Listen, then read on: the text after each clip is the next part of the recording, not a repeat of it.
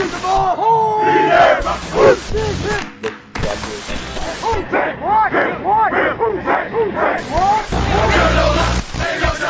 We'll say that's why. Snap, placement, kicked by Hartley, and it is, it is good! It's good! It's good!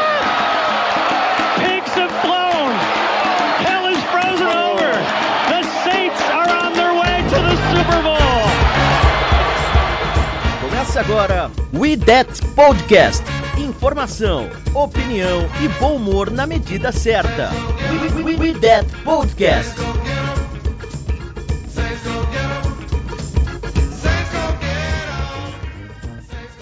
Ah, eu não sei como começar esse podcast, cara. Cara, quatro anos, velho. Quatro anos isso aqui, cara. Eu não sei o que, que eu falo mais. Eu tô sem palavras, sem condições para começar esse podcast hoje. Mas estamos aqui mais uma vez no seu feed, na sua plataforma preferida de podcast. Eu sou a Jéssica Laís, ser sua host hoje no Idade Podcast número 67. E hoje temos a casa cheia aqui, né? Como disse Marcelo aqui, ó, offline pro velório todo mundo veio. Uh, e já começando por ele, aí, pai, tudo bem? Tudo bem. Mais um ano, mais uma eliminação. Da mesma forma. Parece que é um, é, é um filme que se repete todo ano, né? A gente faz uma cagada, o time morre, a torcida morre junto e, e a gente cai. Enfim. É, é isso aí. E o Xará, e aí, Xará, beleza? Eu avisei. Só isso que eu vou falar. Ai. E o Caio tá aqui com a gente hoje. E aí, Caio, tudo bem? E aí, galera, beleza? É, vamos lá, né? Vamos ver o, o que vai ficar disso tudo. Eu, eu, eu, sinceramente, eu já tô olhando pro futuro. Né? Essa derrota aí já, já passou. Vamos ver o que, que vai acontecer com esse time. E o Ivan, e aí, Ivanzito, como tá? Emendando o que você já falou e o que o Caio falou, é isso, sofremos quatro anos, mas olhando para o futuro, vocês podem ficar sossegados que isso provavelmente vai ser difícil de acontecer no futuro próximo novamente aí. Acho que a gente nem chega. Ai, mano do céu. E hoje também tá aqui o Léo. E aí, Léo, beleza? E aí, galera? É, de novo, quarto ano seguido. Coração do torcedor do Saints tá de pedra. Agora tem que aguentar ficar vendo um monte de meme de pipoca e de Breeze. Todo ano a mesma coisa. Mas vamos lá, né? E pra fechar, o Igor tá aqui com a gente aí, Igor. E aí, é legal, eu tava prestando atenção no, no de todo mundo, todo mundo deu aquela respirada funda que demora pra vir é o que vai falar, saca? Foi, foi engraçado, foi tudo igual. É, tamo aí, né? Fazer o quê? Agora já foi. É, colocar para fora o que dói e pensar no futuro. Essa é a galera que vai fazer o Ideia de Podcast para vocês, Ideia de Podcast raiz com todo mundo aqui. E vamos lá, né? Vamos ver o que a gente tem para botar para fora, como disse o Igor.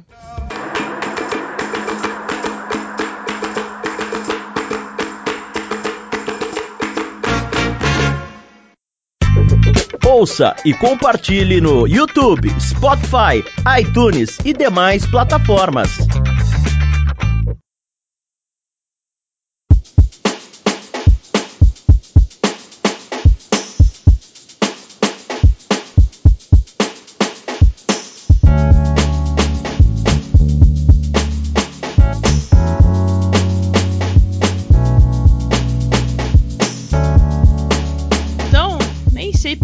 Começar, cara. Eu não sei.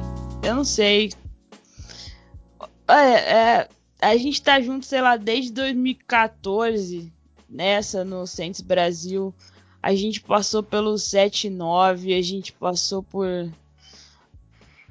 por aquele Minnesota, Minnesota Miracle, a gente passou pela roubada dos árbitros uh, contra o Rams. A gente passou por um apagão ano passado que eu nem sei como faz, fala sobre aquele que falar sobre aquele jogo do ano passado. E agora é isso, cara. A gente era favorito de novo, de novo. duas vezes tinha varrido o Tampa Bay Buccaneers na, na, na temporada regular. Aí chega nos playoffs, bum, time morre, apaga. Drew Brees é interceptado, sei lá, quatro vezes, nem contei direito. Eu, antes do. Quando faltava cinco minutos pra acabar, eu já tinha mudado de canal, eu já sabia o que, que ia acontecer. Mas eu não sei, quem quer começar aí? Desabafando. Pode ficar, fiquem à vontade aí. Quem quiser começar, pode puxar a fila aí. Bom, se eu puder começar, vamos lá. É, dessas quatro eliminações, o que chama mais atenção é que são quatro motivos absolutamente diferentes. Uh, o Minnesota Miracle foi um, uma falha absolutamente individual. Eu ouvi bastante depois do jogo o programa uh, da WWL no, de New Orleans, que é a rádio oficial New Orleans Saints, e, e eles chamaram diversos torcedores para debater até o hate no Breeze, enfim. E eles falavam exatamente isso, é, nessa questão do Breeze ser pipoqueiro. A, a pergunta que, que o comentarista deles fazia é foi o Breeze que perdeu o tackle em, em, contra o, Vikings. Foi o Breeze que é, acabou não fazendo a falta, ou não marcando a falta contra o Rams. Uh, foi o, o Breeze que teve um, um, play calling absolutamente mal feito contra o Vikings na temporada seguinte. É, talvez nessa, lógico, ele tem muita culpa, mas são quatro anos de problemas diferentes. A gente teve a primeira eliminação com um erro de tackle absurdo, é, isso foi corrigido, aí a gente teve uma eliminação com uma temporada em que a gente fazia muitas faltas e teve aquela falta absurda que não foi marcada para gente. É, isso foi é, mais à frente corrigido também. É, e aí esse ano é, é, algo, é um problema absolutamente de execução, sabe? É, talvez é o que mais dói. É um problema de execução das peças que a gente é, mais confiava, não Jared Cook, mas um problema de, de execução do Michael Thomas, que não estava bem, que estava machucado, do Drew Brees, que desde que voltou a lesão não voltou do jeito que deveria ter voltado, um erro de execução do Cook, mas o Cook a diferença é que a gente sempre espera erro de execução dele. É, o Anzalone é outro que a gente sempre espera erro de execução dele. Mas são execuções. O game plan estava lá, o jogo estava lá, a gente estava vencendo, o jogo estava é, caminhando para estar sob controle. E erros de execução tiraram a gente é, mais uma vez desse de, de, de, continuar com a chance de dar mais um título para o Breeze. Então, é, talvez isso seja o que mais dói é, é, que são erros diferentes, não é um problema que nunca foi corrigido. E, e aí a gente olha para isso e fala, tá, então qual que vai ser o próximo problema? Qual que vai ser o, o dia seguinte em relação? Mas pelo que a gente vê no horizonte, tem uma off-season vindo aí que vai ter muita mudança, não só pela possível aposentadoria do Breeze, mas é, de, de, renovações que deverão ou não ser feitas, de mudanças no staff, como já está acontecendo. Então é, é, é um centro novo. Para mim, especificamente, eu vou ser bem sincero que é difícil, porque desde que eu comecei a acompanhar o centro lá em 2005, 2006, vai ser a primeira temporada é, depois de Aaron Brooks que a gente vai ter um, uma temporada em que a gente vai olhar e não vai ter o Breeze. Já tivemos jogos sem o Breeze, mas a gente sempre leva falando uma hora o Breeze vai voltar. O Breeze estava lá. Uma forma ou outra, o Breeze ele estava ou para voltar ou em campo. Então vai ser muito estranho. É, é, o Saints, é, a, a, dor que, a tristeza que eu sinto hoje é que o Saints que eu conheci lá em 2006, ele acabou no jogo contra o Bucks. E acabou. É, vai sobrar só o Sean Payton e alguns coaches em relação àquele Saints que me fez torcer pela franquia. Então é mundo novo, vida nova. Tomara que a gente não volte a ser o, o Saints. Eu quero ouvir a voz também, a outra voz da experiência, que é do Marcelo. Marcelo Silva que ele tem a dizer depois de todos esses anos torcendo para o New Orleans Saints? Cara, eu quero dizer que a vontade de desistir é enorme. É... Foi só o que eu senti depois do jogo, porque, é... como o Caião disse, é... as maneiras foram diferentes, mas o fim é o mesmo, né? É, é a gente sempre parando em um um divisional round ou quando muito num, num, num jogo do campeonato, num jogo da conferência. É, e é complicado. É, a gente começa bem ou não começa tão bem, ajusta durante o jogo. É, se você for analisar, estava acontecendo algo muito parecido com o que aconteceu no jogo contra o Bears. É, o primeiro tempo, o ataque foi pífio, é, voltou do intervalo, ajustou e estava acontecendo algo muito similar. É, é, o jogo não era fácil, é, a defesa é, jogou muita bola, a defesa. É, acho que a defesa, até onde ela pôde, ela conseguiu manter o time no jogo. Mesmo com o ataque não funcionando, com o Breeze não funcionando. E, e o plano de jogo estava certo, não foi problema de, de plano de jogo. É, não, a gente não reclama de chamadas é, como normalmente a gente reclama, a gente reclama bastante de chamadas erradas. É, mas o, o Camara, né, depois do jogo, ele colocou com, com toda a sinceridade que, que, ele é peculiar, né? É, e eu concordo muito com o que ele falou. É, um turnover, ok, é possível, é possível buscar. Dois turnovers, até o segundo turnover a gente continuou no jogo, né? É, pô, três turnovers já começa a complicar. Quatro turnovers com a sua defesa não forçando nenhum turnover, é, aí realmente é, é difícil ganhar jogo em qualquer situação e principalmente num jogo de playoffs onde, onde as coisas acabam se decidindo no detalhe. É, e no detalhe mesmo, né? Pode ver. Uma temporada é um tackle errado, é, uma temporada é uma, é uma falta não marcada, é, uma temporada são os 3, 4 minutos mais malucos da história do futebol americano, com, com viradas de placar, etc e tal, mas é, foram falhas que decidiram, e aí falhas dos dois lados. Infelizmente, a última falha foi a nossa. E, e, e nessas e outras, a gente vai ficando pelo caminho. Então, assim, é, não tem revolta, não, não, até porque quando acontece aquilo, todo mundo já é, a mensagem que chega de uma forma geral é perdemos o jogo. E realmente, perdemos o jogo, porque o time dá uma murchada impressionante. É, o psicológico vai pro saco, né? E. E é isso, gente. Só que isso cansa, né? Uma hora cansa, você fica de saco cheio de ver. De ver, de ver teu time com potencial para chegar e não chegar Embora eu acho que, acho que o ano mais próximo ainda segue sendo para mim 2018 e nada me tira da cabeça que se a gente chegasse aquele ano a gente não perderia o Super Bowl. É, e esse time hoje para mim não é tão bom quanto aquele, até porque a gente já não tem mais o Breeze na mesma situação. E, e é isso. E aí a parte triste de tudo é que a gente não, muito provavelmente, né, não, não está confirmado ainda, mas tudo indica que é, acabou. Acabou Drew Brees no Saints. É, a gente tem alguns membros do coaching staff indo embora.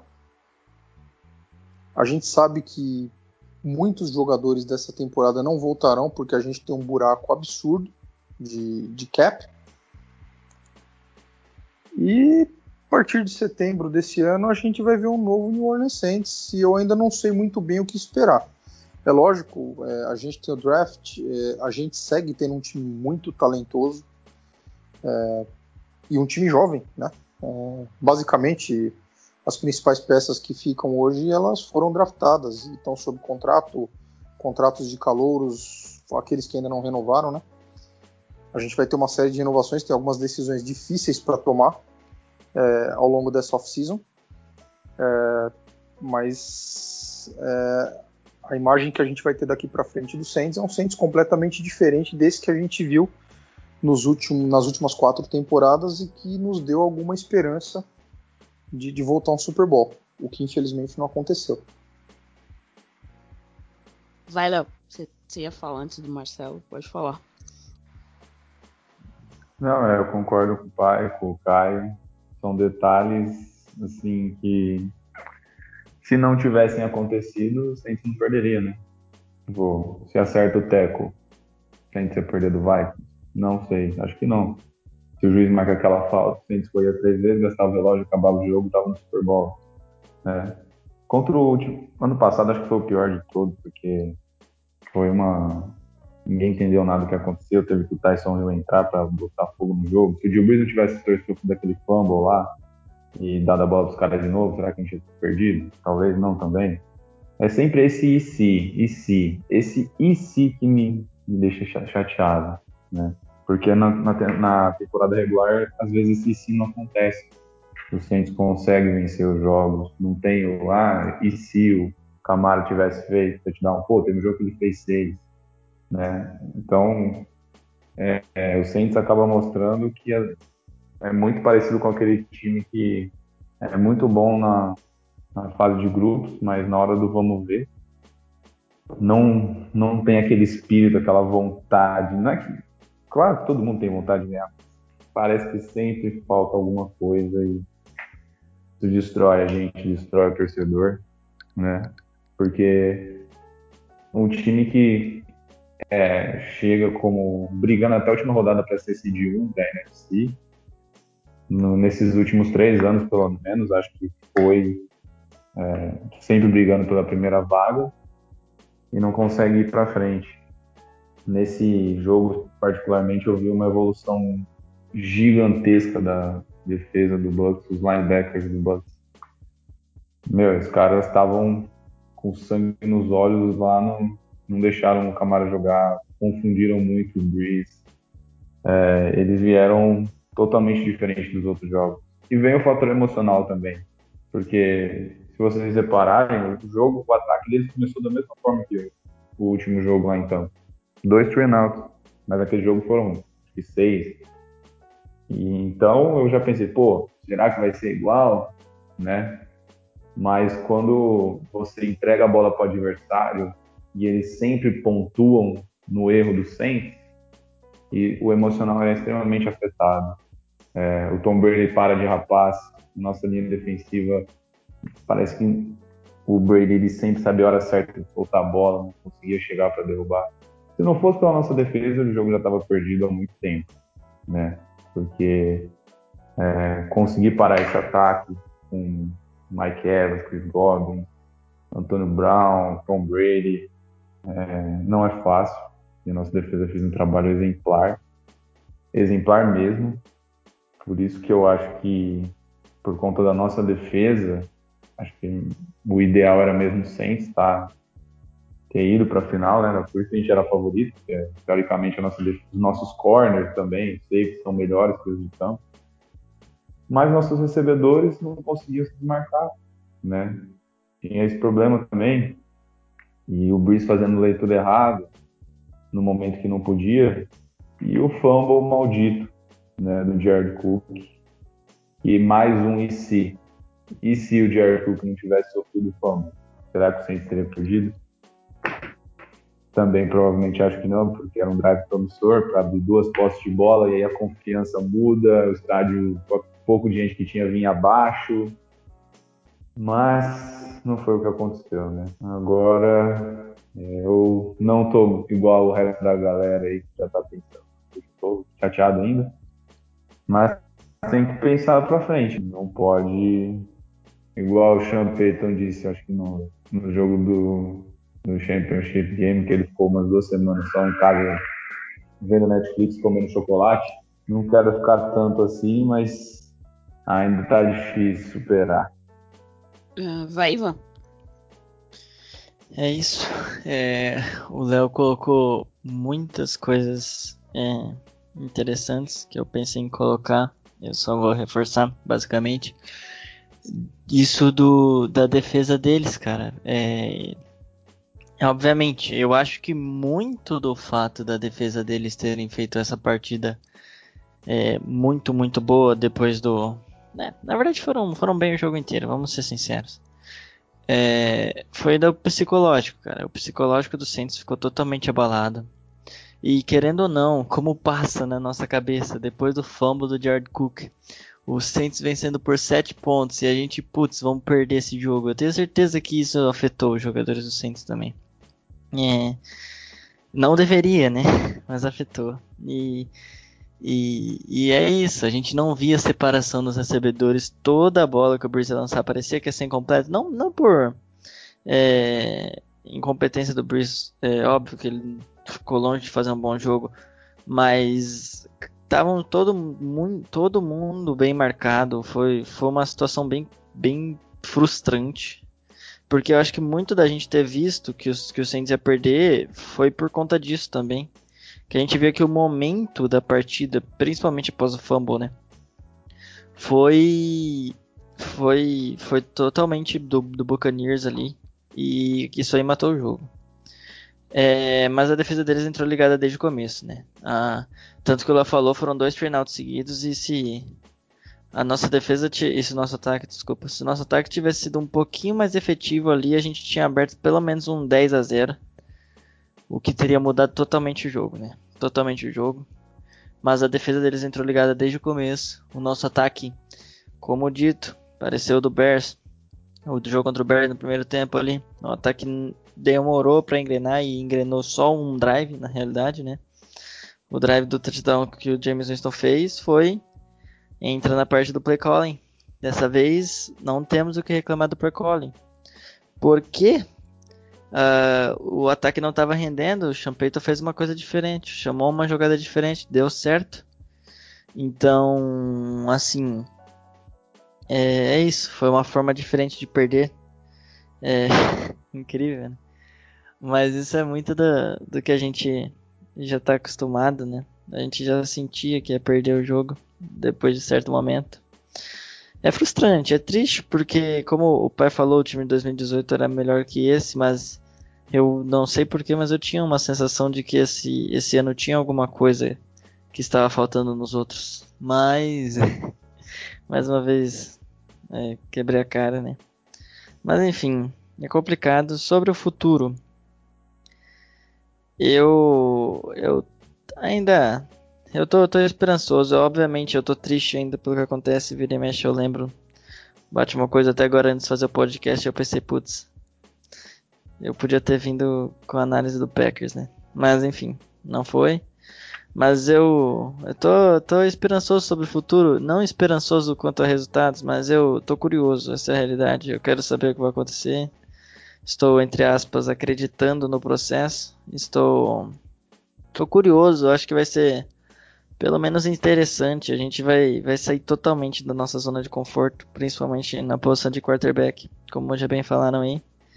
Vai ser, vai ser uma percepção diferente do Saints e depois de quatro anos frustrantes, assim, que no final das contas a gente já viu o que ia acontecer, acho que vai ser até um pouquinho interessante a gente é, ter um pouco de incerteza, assim, principalmente, mesmo com expectativas menores, mas vai ser algo diferente. Vai lá, Xará. Bem, muita coisa foi dita. A gente, depois de mais uma eliminação, a gente tende a olhar para todas as eliminações em conjunto, mas eu queria deixar um pouco de lado essa, esse ponto de vista mais fatalista, né, de que todos os anos acontece alguma coisa e tal, de fato, né. Uh, mas eu tinha até chamando a atenção no, no texto meu para para a participação do Sean Payton nessas eliminações. E eu dizia que a gente não ia ganhar com ele. É, por enquanto eu acertei. E, e agora sem o Breeze, e provavelmente a gente não vai ter um, um quarterback uh, top da liga tão cedo. Eu, eu acho difícil acontecer nas mãos dele de novo. Assim. É, porque em todas as eliminações, por mais que alguma coisa tenha. Sempre tem um episódio né, que a gente coloca, um, um evento dentro da partida. Mas quando a gente olha para a partida como um todo, em 2017, por exemplo, o Saints ia tomando uma surra assim, do, do Vikings. E conseguiu voltar para o jogo. Aí, ok, mérito dele também. É, em 2018 tem algumas coisas bem contestáveis naquele jogo também. E, e a falta, a falta não marcada é o que acabou de, de, de massacrar o psicológico daquele time. Assim. Em 2019 a gente não precisa nem falar, tava tudo errado. E esse ano, por mais que o game plan tenha sido minimamente correto, é, eu não sei até onde a questão da execução termina e entra e entra uma liderança ali, uma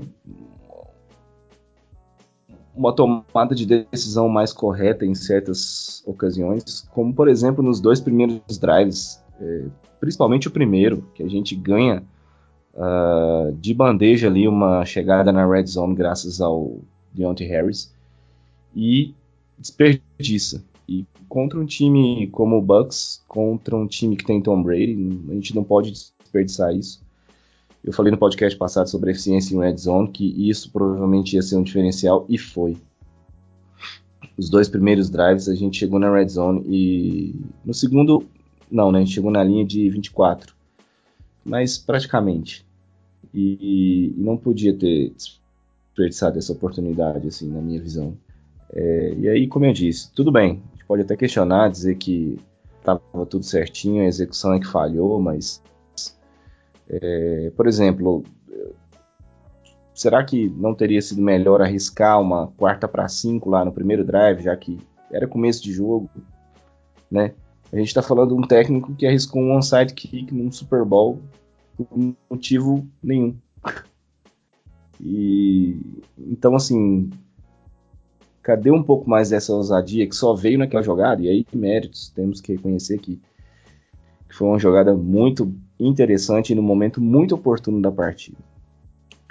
É... Porém, é... eu sinto que às vezes falta assim, um comando. Uh... se o time, se todos os anos nós estamos falando do time se perder em algum momento, é porque tem. E os jogadores vêm e vão, eles não são os mesmos, é porque ou cai na conta então do Drew Brees, ou cai na conta do Sean Payton, dos dois. E e mais uma vez eu eu acho que que a responsabilidade cai muito em cima, principalmente do Sean Payton.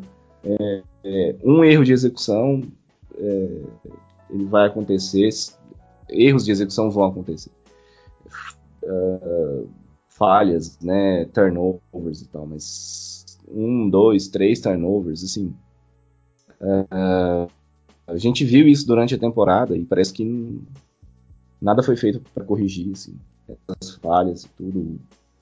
O próprio Jared Cook, quantas vezes a gente não chamou atenção aqui, a displicência que ele tinha em algumas jogadas, assim, os drops, que eram muitos. E aí, pô, se o cara tá mal, para de envolver o cara no jogo, sei lá, bota o Troutman pra ser mais acionado, tava mostrando potencial. O, e os outros rookies também que, o, na verdade, o Callaway, né? E o Harris, que está no seu segundo ano. O Harris depois se machucou, então, assim, também foi. É, enfim, uma série de coisas e que, é, na minha concepção, está mais no comando do Saints do que, sei lá, no, no acaso. Assim. E por último, eu deixei ele de propósito, Igor. Vai lá, Igor. Ah, é, só pegando o gancho do que o Xará falou, eu, eu, eu fiquei muito menos incomodado com, com o Champ do que em outros jogos. Eu acho que o que aconteceu é que o Bucks veio muito bem preparado e isso já era esperado, tendo em vista o que aconteceu nos jogos, nos dois primeiros jogos. É, o Devin White para mim foi o MVP da partida, fez um jogo absurdo, absurdo mesmo. Ele dominou a linha de scrimmage, o Saints teve muita dificuldade em, em, em, em, andar e quando a gente acertou foi quando a gente conseguiu tirar ele da jogada. Quanto ao envolvimento de alguns jogadores, por exemplo, o George Cook, que tem ele é dessa forma, ele é há um tempo, é, a gente tem que pensar que o George Cook, ele é o cara que, segundo jogador que mais teve TDs no Saints, ele teve sete. É, a temporada passada ele teve nove. Então, por mais que tenha esses problemas, aí eu não acho que é um problema do técnico, porque quando o técnico coloca o jogador nas melhores situações, eu acho que o jogador tem que entregar sabe? É, eu, eu, eu acho que o Cook não entregou quando a gente precisou dele, infelizmente, mas ele foi colocado em posições de entregar. Por isso que eu falo que há muitas críticas ao Sean Payton, e com razão a gente fez elas durante a temporada inteira, Porém, ontem eu vi muitos erros individuais, muitos, muitas dificuldades criados por um grande adversário. A gente falava que o Saints era favorito, o Saints realmente era, mas o Bucks era um time forte. Eu, eu não vi ninguém colocando a gente passando o trator no Bucks, eu vi a gente ganhando por uma posse de bola no máximo. Então, assim, também cabe mérito a isso. Mas eu, eu falei disso muito no jogo contra o Packers e eu acho que acabou aparecendo de novo. Falta para o Saints aquele aquele negócio de vencedor, sabe? Isso é uma alma que parece que a gente não tem. Eu não sei como, se a gente se arranja ou se isso vai chegar em algum momento, mas é, eu acho que continua faltando. E eu achei que ia ser diferente. Eu achei que o time cresceu em termos de, de resignação e tudo mais, né? De resiliência para saber se controlar. A gente teve jogos difíceis durante essa temporada, né? Sem quarterback é, onde a defesa teve que segurar as pontas. A defesa de novo segurou as pontas eu, e, e, parabéns aos responsáveis. Né? Pensando em futuro, vai ser difícil a gente substituir alguns nomes. É, o Aaron Glenn foi embora, fez essa secundária crescer muito. É, os jogadores, a gente tem uma base de uma secundária forte. Uh, e aí a gente tem o Denis Allen que pode estar indo, o Ryan Nielsen a gente conseguiu segurar e eu acho achei importantíssimo ele ficar, porque o que a linha defensiva cresceu e quantos jogadores tiveram participações importantes ao longo desses quatro anos que ele está com o Saints é fora do normal, assim, é um cara diferente.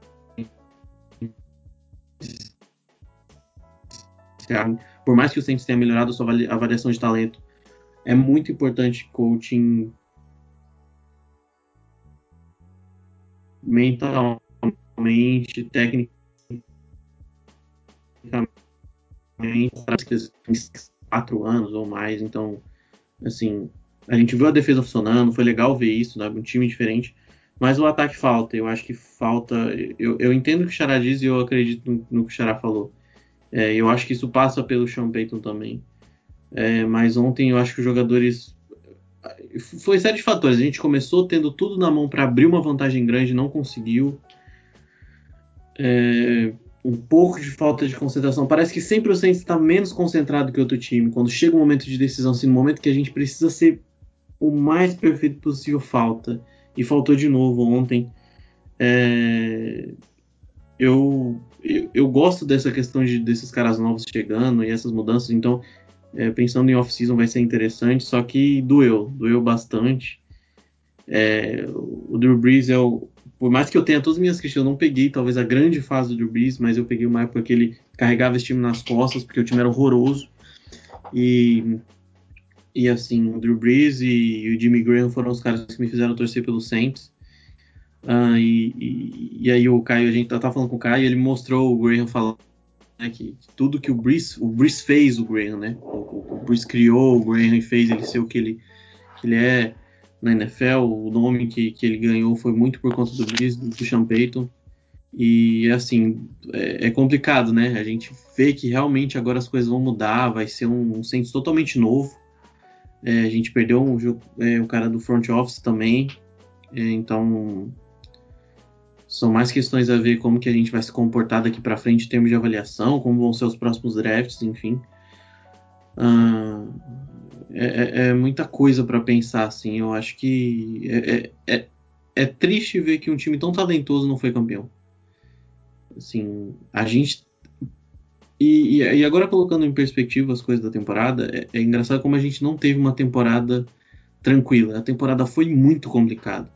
O nosso melhor wide receiver é, saiu a notícia hoje, ele vai operar o tornozelo porque ele jogou com o tornozelo machucado. E a galera falou um monte que ele não jogou bem, mas ele jogou totalmente. Ele, ele tá jogando um sacrifício. Sabe? É, Sim. Inclusive que, que, vão ser os dois tornozelos, né? Exatamente. Ele tá. Ele vai ter, ele é, vai ter que. Dois tornozelos. É, é, tipo assim, ele tá jogando totalmente no sacrifício. Totalmente no sacrifício. É, eu entendo as críticas feitas ao Michael Thomas, mas entendo que ele fez o que ele fez porque ele sabia que o Brees estava indo embora e muitos jogadores do Saints estavam e ele, ele nessa temporada em especial era o cara que estava mais sacrificando, porque se, de verdade, se o Saints tivesse feito uma temporada de, sei lá, 8 e 8, 7 e 9, Michael Thomas não tinha jogado. Michael Thomas não tinha ido pro IR e não tinha voltado essa temporada.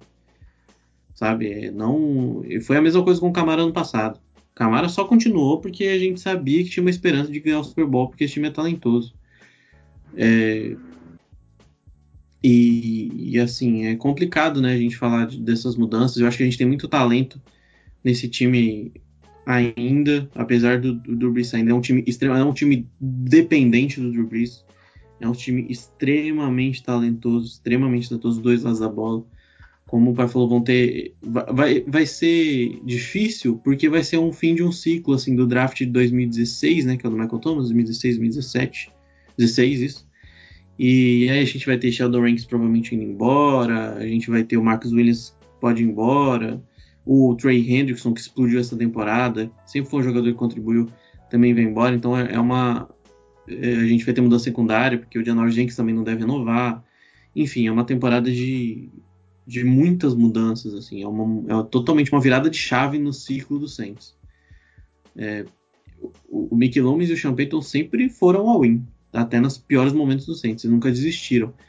E dessa vez eu acho que, por mais que eles vão tentar manter, porque esse time é muito bom, ainda é muito bom, mesmo com todos os nomes que eu falei, é, ainda é um time que deve disputar muita coisa, é, eles vão ter que pensar muito em como manter tudo isso funcionando.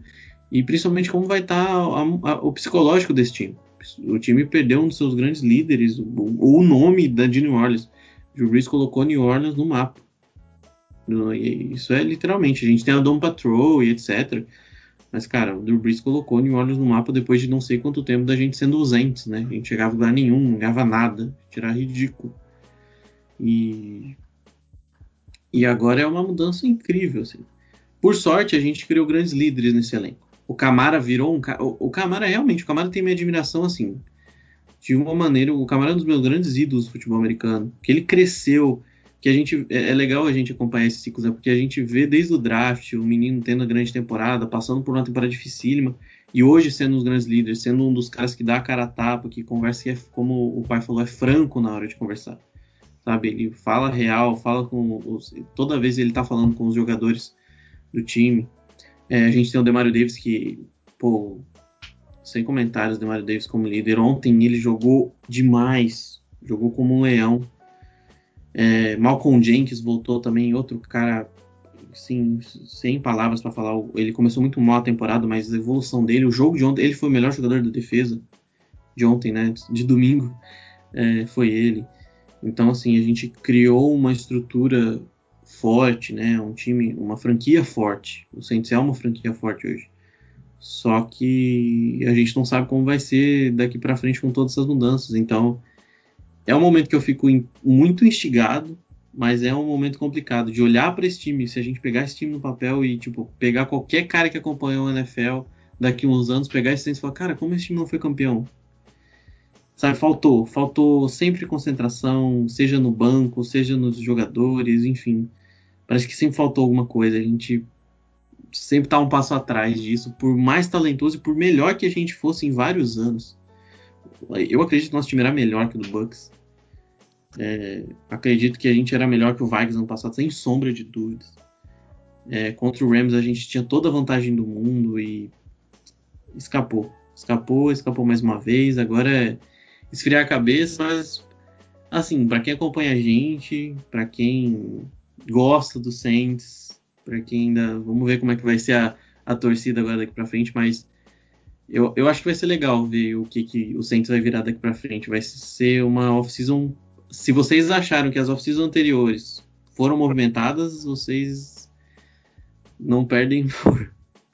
Não, tem, vocês têm que ficar bastante animados com o que vem por aí. Então é isso, sei lá. É muita coisa na cabeça. A gente vai pensando no jogo, vai pensando nos anos, vai pensando daqui para frente. Tem que organizar, mas acho que por agora seria isso. Se, se eu puder, é, já só, só, fazer alguns comentários em cima do que a galera falou, né, rapidinho. É, em relação a, a, a, falta de, de alvos para o Drew.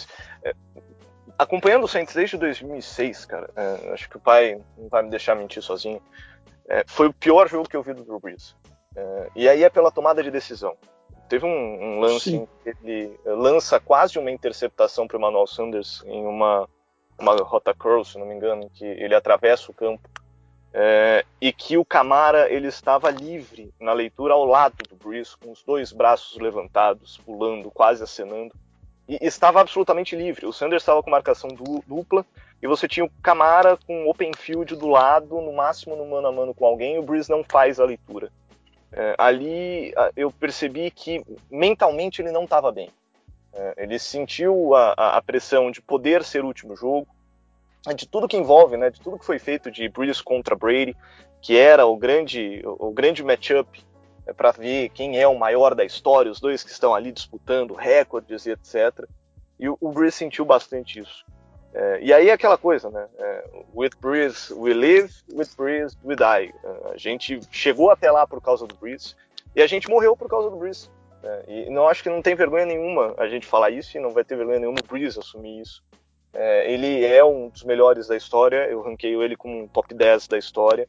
Ele vai ficar com essa fama de, de pipoqueiro, como um cara que ganhou apenas um Super Bowl, mas é, ele não estava bem.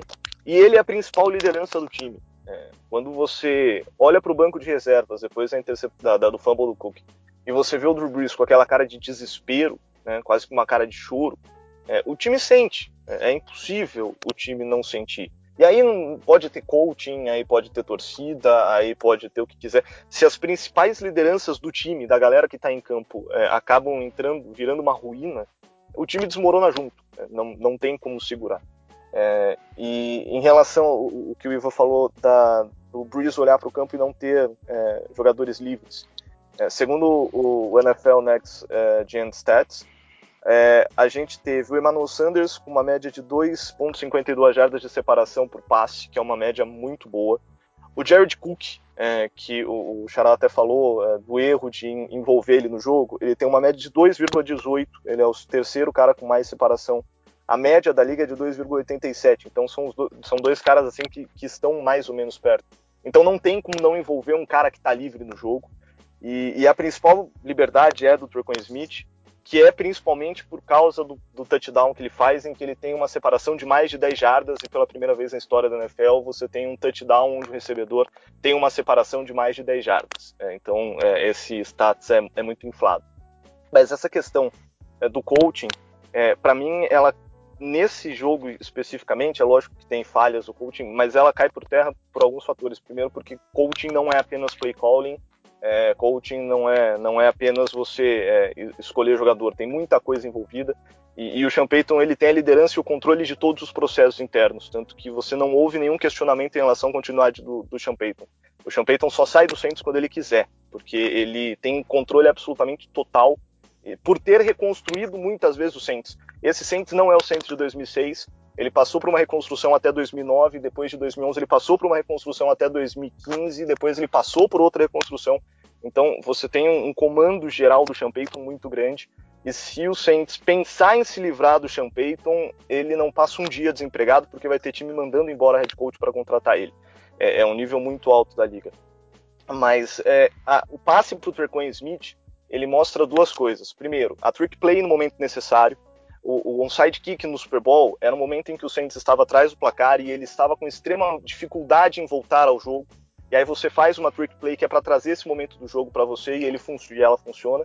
A trick play do Trequan Smith é exatamente nisso. A gente estava com uma extrema dificuldade em entrar no jogo. O, o Tampa Bay Buccaneers ele estava chegando e, e, o Sean ele acha a trick play da mesma forma como 2009 para recolocar o Saints no jogo. É, trick play que não tinha como acontecer depois do fumble do, do, do, do Cook. E, e, além disso, é, em relação a essa trick play, para trick play acontecer, a gente teve que mudar o quarterback. E aí eu volto no With Breeze Live, With Breeze We Die. É, a, a, questão física do Breeze, que fez o Breeze é, ficar com o braço um pouco mais fraco e ter que adaptar o jogo, e que faz ser ainda mais impressionante o Breeze fazer tudo o que fez e ter que adaptar o seu jogo depois de 15 anos na liga, fez com que o nosso ataque ficasse extremamente limitado. A gente não tinha formas de alongar o campo, a gente não tinha. E, e, e o Vikings utilizou muito disso, de zone blitz e uma cover muito forte no meio. O Bucks fez isso, de uma zone blitz e uma cover muito forte no meio e isso é o nosso calcanhar de Aquiles. Isso estava sendo melhor é, é, cuidado pelo Saints, porque o Sean Payton, por várias vezes, ele colocava o, o, Tyson Hill no jogo, e aí, além da capacidade dele alongar campo, é, ele tem a capacidade de correr, de, de inventar jogado, jogadas absolutamente improvisadas que o Igor tanto ama e que eu sei que ele é fã do Tyson Hill. Mas é, isso era um pouco é, manipulado pelo Sean Payton, essa fraqueza do Drew Brees, que colocava o nosso time em más situações. Sem Tyson Hill, é, a gente teve que colocar o Winston. Aquela trick play era do Tyson Hill, não era do Winston. Mas a gente teve que colocar o Winston, que era para ter essa capacidade de alongar o campo. E na única chance que a gente teve de alongar o campo, a gente fez um touchdown, porque o Bucks ele não estava preparado para isso. Então a gente sofreu muito também pela questão Brees pela questão do Breeze não conseguir ter o mesmo braço, pela forma como o Breeze voltou travado depois da lesão. E, infelizmente, o nosso principal ponto que fez a gente chegar até lá, que é o Drew Brees, foi o ponto que desmoronou, foi o ponto que acabou com o time. Então, é, é, é infelizmente, é, a gente perdeu por causa do, do, melhor quarterback, de um dos melhores da história da liga. E, e a saída dele, é, talvez, seja até positiva. Nesse momento, talvez a saída do Brees seja até positiva, é, como a gente pode comparar da saída do Rogério Ceni do São Paulo, sabe? É, é uma saída que pode até ser positiva pelas possibilidades que vão se abrir a partir do momento em que a gente vai parar de olhar para o ataque do Saints e olhar para o Saints como um time que precisa de one run porque a nossa principal estrela está acabando. A nossa principal estrela acabou, a gente tem a possibilidade de começar do zero de novo. E, e assim, eu, eu, eu já falei algumas vezes, é, e a impressão que eu tenho é que isso tem um efeito psicológico muito pesado no time, cara. É, é o Camara ter jogado machucado a temporada passada e a gente teve outros jogadores jogando machucado e a gente viu saber da lesão depois que a temporada acabou. É, a gente tem o Michael Thomas agora, como o Igão colocou bem, se a gente tivesse feito uma temporada 7-9, 8-8, ele não teria nem voltado a jogar. Então é aquilo, né? é, é, esse, esse one last shot, é, a chance de tentar dar mais um Super Bowl ao Drew Brees, é, na minha visão, isso aí também cria uma pressão absurda no time. Não só para o Brees, mas é, para todos os jogadores. É, eu sou suspeitíssimo para falar do Brees se vocês quiserem, eu, dá para contar a história do Breeze aqui em um podcast que é duas horas não vai ser tempo suficiente. É, mas a minha visão hoje, e olhando para essa temporada, e olhando para a temporada passada, é, a saída do Breeze vai fazer bem para o Saints, porque vai abrir uma série de possibilidades. É, provavelmente o nosso ataque volta a ser um ataque imprevisível, porque o, o, o é mestre nisso, ele é um dos melhores nisso na liga. E, e como o Caio bem colocou, é, nosso ataque vira um ataque previsível. Então, é, diante de tudo isso que a gente passou, eu, eu concordo muito que talvez a, a saída, a aposentadoria aí, de verdade, hoje eu espero que ele não volte eu acho que esse é o pensamento de muitos torcedores. É... Vai fazer bem pro time. Só colocar disso que vocês falaram rapidinho do Saints, do, do, do, do, da chamada, assim, o Breeze e tudo mais. É, a gente já falou algumas vezes aqui no podcast, quando Ted Bridgewater jogou titular, quando o Tyson Hill jogou agora esses jogos dessa temporada. Cara, o que o Sean Payton fez, é, a gente viu uma as chamadas mais criativas e tudo mais, é, e dando muito certo, muito certo, vai muito do, do gênio que o Sean Payton é, como o Caio disse, e a gente vê que o, o nosso, uh, o nosso playbook, ele ficava um pouco, é, sei lá, restrito um pouco assim pela confiança no Breeze. E, e quanto a, a, isso, eu acho que qualquer quarterback que entrar no Saints, assim, minimamente decente, vai ter algum sucesso com o Sean no comando por conta é, disso, que ele é um gênio e que ele, é, ele, obviamente não sozinho, né, mas vai conseguir montar um, um, um esquema de jogo que vai funcionar, assim como funcionou com o Ted Bridgewater, a gente foi 5-0 e 3-1 com o Tyson Hill, podendo muito bem ser 4-0. E eu sei que o Igor vai ficar bravo de eu falar isso, mas o Taysom Hill fez falta no jogo. Então, mas o Taysom Hill fez falta até o ponto porque o Breeze não rendeu. Assim, tipo, o, o Tyson Hill faz falta dependendo quando você tem que trazer um fator meio maluco pro jogo. Eu entendo falar que o Tyson Hill fez falta, mas aí é falta para mim é falta de planejamento com o Breeze e, tipo, se fosse para vencer ó, o domingo, ia ser vencer com o Breeze do jeito que ele tava. É, mas, mas eu entendo o que vocês falam. Realmente foi um jogo ruim. E uma coisa que o, que o Caio falou, eu, principalmente a primeira interceptação, que eu achei uma coisa que o Breeze não faz normalmente, apesar de ele cometer os erros dele, que claramente ele falou, putz, eu tenho que ganhar esse jogo. E aí ele lançou a bola de qualquer jeito. Uhum. E é tipo, claramente isso, sabe? Acho que aquela hora que a pressão vem, bateu aquele desespero de tipo, pô, se a gente não conseguir, eu não volto mais. É isso, acabou. E aí ele. E, e esses caras todos, eles estão aqui por mim, sabe? Exatamente. Eu preciso fazer alguma coisa. Tanto É. que ele tentou colocar o Michael Thomas no jogo o tempo todo. Sim. O, o Michael Thomas que teve uma, uma- um nível de separação de menos de uma jarda o jogo inteiro. Aham. Uma Clara- possibilidade gigantesca. Cla- Claramente, claramente fisicamente Baleado, né? Totalmente. Ma- ma- Mas, eu entendo falar do Taysom Hill e uma coisa que eu queria destacar que vocês falaram é essa questão da adaptação de playbook. Quando o Taysom Hill entrou em campo, a gente pôde ver conceitos mais modernos tipo, tipo, do- do- dos conceitos do LaFleur, do conceito de- do McVeigh, desse ataque em movimento que a gente não consegue ver com o Breeze pelas características dele. Então, assim, o, não- o Sean Payton não... Por que que eu... Por mais que o Sean Payton tenha errado em alguns momentos, ele erra bastante, por que, que eu destaco que a gente que o Sean Payton pode conduzir esse time a ser um time vitorioso por mais tempo? Porque ele não tá parado no tempo, a gente não vê ele se perdendo, a gente vê um ataque do Saints todo capenga. Sem, teve jogo que a gente tava sem wide receiver, galera. Teve jogo que a gente jogou com Kelly, Joan Johnson, Austin Carr e Deus nos acuda.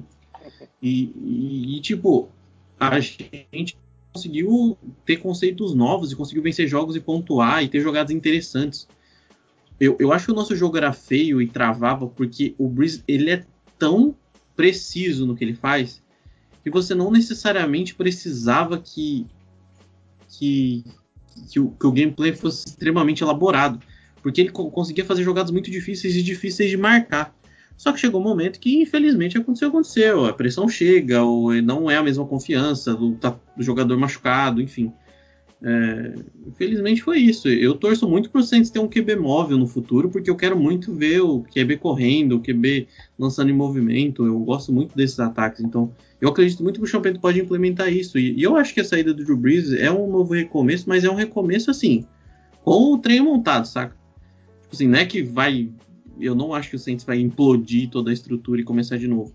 Assim, você tem uma linha ofensiva jovem, sólida, você tem um corpo de recebedores é, jovem, que vai estar pelo menos por mais um ano aí. Você tem Callaway, que é um cara que parece ser talentoso, mostrou bastante potencial. Você tem o Harris, que infelizmente essa temporada sofreu.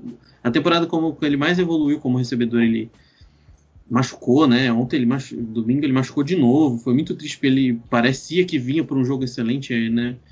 E como recebedor, né? Como retornador ele foi excelente, mas é, acabou ficando fora mais uma vez, né? O Michael Thomas a gente já comentou. Enfim, é, a gente vai ter que dar, para mim, fazer algumas adaptações, porque a gente precisa envolver o Adam Trautmann no jogo aéreo. A gente precisa envolver. Eu acho que as mudanças. No, e, e eu acho que essas mudanças estão ocorrendo. A gente viu o Trautmann sendo envolvido em alguns momentos. A gente tem uns planos para os Tyrants. É, so- Até é, vamos- foi, até o? Baum foi pro campo. Até o Baum foi pro campo. Exatamente, assim.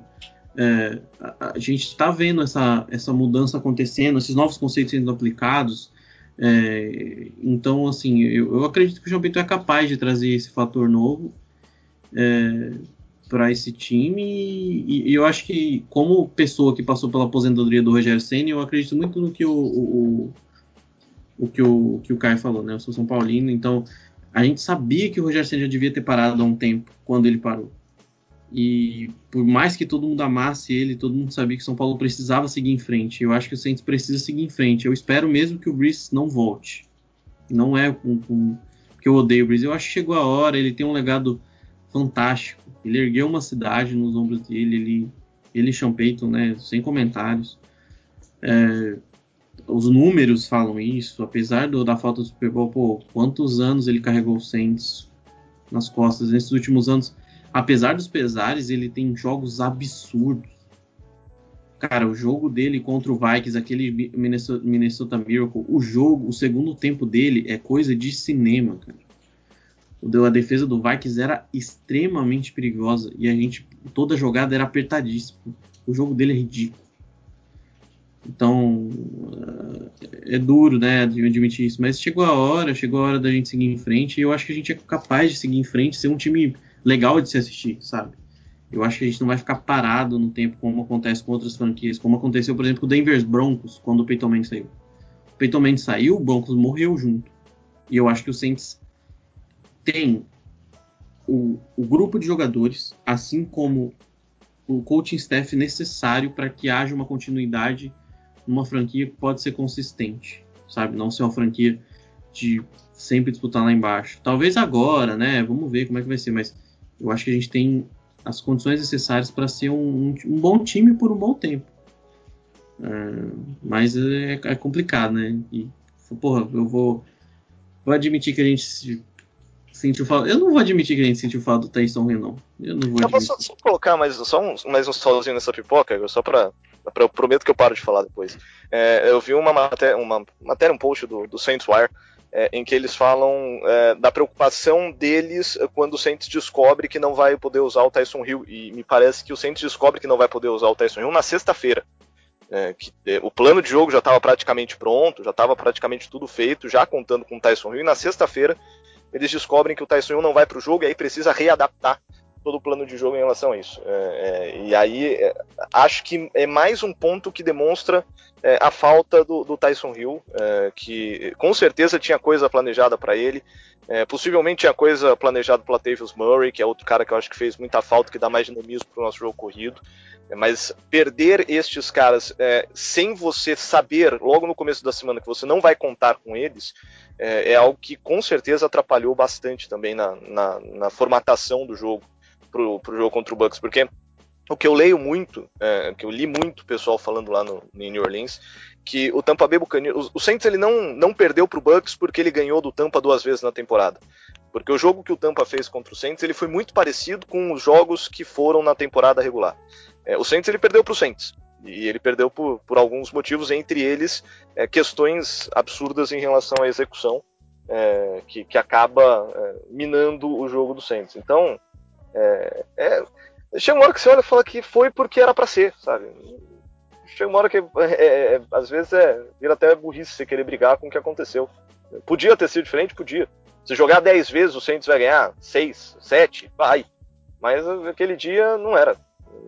E aí tem, tem diversos fatores que mostram o motivo que aquele dia não era. Mas, mas aqui, o, o Taysom Hill não treinou, ah, eles treinaram limitado, né, na sexta-feira. Porque, assim, para mim volta na questão do head coach. Como é que você vai montar um gameplay se você não sabe se você vai contar com o jogador? Já tá, já é dúvida, assim. E aí, ah, na sexta-feira a gente, nossa, ou não vamos mais ter o jogo. Para mim volta na questão do head coach. Mas, mas, Xará, seguinte, tá todo mundo jogando sacrifício. Ele esperou até o último momento para ver quem que ia entrar pro jogo. Esse o jogo, tá Sim, aí mas aí você não pode tipo basear assim, seu gameplay que você não sabe se o jogador vai estar ou não. Não, você, tem você, tem, você, tem, que montar o seu gameplay com todas as suas peças, cara. Uhum. Se você tem alguma condição de botar esse cara no jogo, você vai botar, que foi o Michael Thomas. O Saints, ele fez o gameplay contando com o Michael Thomas. Podia acontecer na sexta-feira chegar, putz, o Michael Thomas não vai jogar. E aí você muda o gameplay. Mas você monta, na terça-feira, você monta o seu gameplay com todo mundo que você tem à disposição. Uhum. Ainda mas mais. Então, mas eles não estavam à disposição, eles não estavam nem treinando, eles não, não tinham condição. Mas não é, é que na sexta-feira o Taysom Hill sentiu uma lesão e o Latavius Murray é, é, é muito enfim. cara limitado a semana inteira e na sexta-feira foi pro jogo. Uhum. É, e se você pegar o time do Bucks, por exemplo, metade do time titular deles não treinaram a semana inteira e foram pro jogo. Então, é, principalmente em playoff, você tem muito isso de game day decision. E aí não tem como você deixar um cara que acaba sendo game changer, como o Tyson Hill pode ser, né, como o Michael Thomas pode ser, enfim, e você, ah, não, vou isolar o meu game changer porque eu não sei se ele vai pro jogo, vou montar um gameplay sem ele. Ainda mais um playoff, não dá para você viver desse jeito. Uhum. Eu não, eu, não, eu não concordo com o uso do Tyson Hill por alguns motivos, e eu acho que o Tyson Hill ele cobre lacunas de um time com problemas, tá? É, assim, eu acho que o Saints quer implementar as coisas, mas implementa com os jogadores errados no momento errado. Eu até entendo a ideia do Tyson Hill, mas não gosto do jogador em si, sabe? O projeto Tyson Hill seria bom se ele fosse o Kyle Juszczyk do, do 49ers, que faz um pouco de tudo. Mas é, faz um pouco de tudo bem, diga de passagem. É, mas, assim, essa questão de limitação de treino, cara, o Mike Evans está jogando com o joelho estourado faz semanas. O Buck sempre vai envolver ele no jogo, e tanto que ele não teve o mesmo rendimento que ele teve. Teve o rendimento mas não é o cara que tem o mesmo volume. Então, assim. Então, isso podia ter custado a partida para eles, porque sim, o Mike Evans tem... não jogou nada de novo. Sim, mas tem é que assim, tem... o que vocês estão. O melhor que você tem, Xará, não tem jeito. Porque os caras fazem Mas o melhor que a gente tem não é o Taysom Hill, cara. Então, assim. Não, não, você, não, eu não, eu não, eu não, você não tá entendendo o ponto. Eu acho que, tipo assim, tá todo mundo baleado. O Breeze tá jogando baleado, a gente sabe disso. Ele não se recuperou de onde estava quebrado. Só que você não vai deixar de colocar e montar o time para ele, porque você sabe que ele com a parte daquele é algo a mais. Tem som do mesmo jeito, ele toma pancada todo jogo, vem que nem um maluco. Por mais que você questione a efetividade dele, você tem que entender que ele tem um papel e, e igual, e, e, foi chamada atenção nisso na, na, transmissão. Ele e o Latavius Murray são responsáveis por mil jardas das duas mil corridas do Saints. Então, tipo, por mais que por, por, mais que eu não concorde com a ideia deles, tem que entender que o Sean Payton fez ele funcionar em alguns momentos. Ele fez a, a, muita gente achar que ele podia ser quarterback. Tem muita gente hoje que se você pode procurar em fórum, sendo do cacete que for, vai ter gente falando, não, o cara é capaz. Então, assim, algo ele foi colocado em situações que ele conseguiu trazer alguma coisa. Por mais que eu não acho que seja o jogador para isso. Mas assim, é um cara que é capaz de render e já rendeu. Igual falou no jogo do Vikings. O jogo do Vikings, ele chama o Saints pro jogo. Quem tira o Saints do jogo é o Drew Brees. O jogo do Vikings do ano passado. Quem coloca o Saints no jogo é o, é o, é o Sean Payton e o Taysom Hill. Um passe de 50 jardas. É, o, o Sean Payton e o Taysom Hill. Então assim... Beleza, mas do mesmo jeito que o Taysom Hill tirou a gente de, de, vários jogos. A gente perdeu dois jogos essa temporada por conta dele, praticamente. Sim, sim, eu concordo, mas você monta o gameplay com todo mundo, porque chega nesse momento, os caras dão um pouco, a, a não ser que o cara, que nem o, o Alex Capa, que nem, ou seja, do, do coisa que tava literalmente com a perna quebrada. Senão, o cara joga. O time do Bucks está exausto. O Mike Evans está jogando com o joelho com uma hiperextensão. Se fosse qualquer outro momento, esse maluco não tava nem treinando. Não, não tava com jogo nenhum. Seus baleados. Exato, Michael Thomas, tá, Michael Thomas tá jogando com 102 tornozelos, bicho. Então, tipo assim, você acredita. Então, você... Igor, mas assim, desculpa, mas assim, só pra, só pra completar meu raciocínio, o que vocês estão falando tá corroborando com o que eu tô falando. O Michael Thomas jogando estourado não fez nada. O Mike Evans jogando estourado não fez nada. Ou seja, até que ponto, ponto vale a pena você colocar jogador assim no sacrifício, você querer envolver esses caras no gameplay se os caras não têm condição? Para mim é melhor você, você investir em, outras formas de tentar ganhar o jogo sem que esses caras precisem ser é, peças-chave na, na, na concepção do, do, time, cara. Não, eu entendo o que você tá falando, mas tem que pensar que o Saints não, tava na frente do jogo até um fumble de um cara que é de confiança do Saints. Então, assim, por mais que tenha sido falta, a gente chegou quase lá para variar. Então, tipo, o, o gameplay não foi ruim, eu não acho que o game foi ruim. A gente fez as adaptações necessárias porque a gente conseguiu se colocar no jogo. A gente sabia que ia ser um jogo duro. Primeiro jogo na primeira semana, o placar não diz o que foi aquele jogo. Foi um jogo difícil pra cacete. Nosso ataque não teve, não, não teve fôlego naquele jogo. É que a defesa conseguiu forçar turnover que não forçou nesse último. Né? Só lembrar que a gente, a gente sai atrás, a gente tem o, o ataque tem uma boa campanha e a gente força, tem interceptação, tem duas interceptações uma pick six. Então, assim, são, são situações, situações se colocam, mas nesse momento, ele tenta contar com tudo que puder. Se o Taysom Hill conseguisse dar um soco na cara do Devin White tirar o Devin White de jogo, o, o Sean Payton ia colocar ele em campo para trombar com o Devin White. A questão, eu acho que não é um erro você querer envolver. A questão é, é que o Sean Payton tem as dele e funcionou em algum momento. Por mais que eu enche o saco, e eu sempre vou encher porque eu acho que o Taysom Hill não é um jogador de time americano, ele é um atleta, eu vou, ele funcionou. Ele ganhou, do, do, ganhou quase quatro jogos. Eu questiono ele ser titular, ser quarterback, mas ele teve sua função e fez. Então, num jogo de playoff, ainda com tudo que gira em torno disso, você pode ter esse cara e ele criar alguma coisa, como ele criou contra o Vikings ano passado. Como essa big play aí, provavelmente ele acertaria também. Porque o, a jogada foi muito bem armada. Então, assim, não acho que passa pelo Taysom Hill ter perdido o jogo, longe de mim. Porque para mim passa por erros do Saints que eu já comentei, de estar tá sempre um passo atrás, sempre desconcentrado. Mesma história todo jogo. Nosso líder tava a, a, gente sabia que a gente ia perder o jogo, porque a gente sabia que o Drew Brees ia sair do jogo aquela hora que, que sofre o fumble. O Drew Brees ficou fora de sintonia. E, e, é, e é soltar que a gente só volta pro jogo porque a gente tira o Drew Brees de campo. Uhum. O ataque não estava andando, é uma, é, não estava andando o ataque. Não estava andando mesmo, era um jogo difícil. A gente estava atrás, a, a, gente estava com dificuldades tremendas para caminhar em campo, e a gente tira o coelho da cartola, e aquele momento o Buck assusta. O Bucks viu que a gente podia fazer algo diferente. E aí, tanto que a, campanha, a próxima campanha, que é a campanha do segundo quarto, a gente tem uma campanha excelente. Mas enquanto a gente ficou com um ataque extremamente honesto, baseado só na qualidade do Drew Brees, eu acho que, que assim, é, é, assim, o ataque foi bem montado, só que os jogadores não estavam lá para executar. Só que você sempre vai confiar no cara que foi o jogador ofensivo do ano ano passado. Você sempre vai confiar no cara que é o líder, o segundo em todas as estatísticas relacionadas a quarterback. Entende? Tipo assim, você sempre vai colocar os caras que de, trazem algo de alguma forma. Você não tem como você tirar isso. Você vai falar, não, o Drew Brees, contra o Buccaneers, você não vai jogar, não. Vem aqui, Winston, você vai ser meu titular. Não tem como. O, o Michael Thomas, senta. Eu sei que você ficou uma temporada, já tá puto que a gente suspendeu você. Senta aqui no banco e espera. Esses caras não vão, eles vão tentar dar o sangue. Eu acho que eles deram o melhor, só que não foi. Porque assim, eu não. Eu realmente, por mais que eu discorde muita coisa do Sean Payton, eu não acho que, que foi erro dele esperar o Taysom Hill vir para o campo, pelo que o Taysom Hill já fez, num, num, de uma forma limitada, dentro das características dele, porque o Champeito conseguiu fazer ele. E por mais que o Champeito seja arrogante pra caralho, ele é um puta técnico. O que o Caio falou é muita verdade. Se o Champeito falar assim, ó, Saints, eu não quero mais. Cara, todos, todos, todos os times que tem uma vaga de head coach em aberto iam ligar para ele. Todos. Todos. Tem time que não tem vaga aberta que ele liga Menos o uhum. Cowboys. O Cowboys não ia ligar pra Ai, né?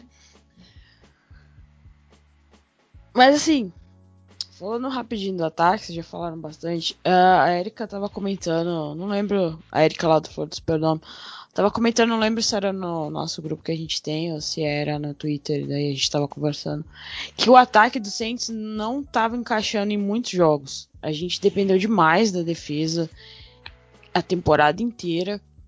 E assim, aí ela falou assim: "Poxa, o ataque não engrenou em quase nenhum jogo nesse ano."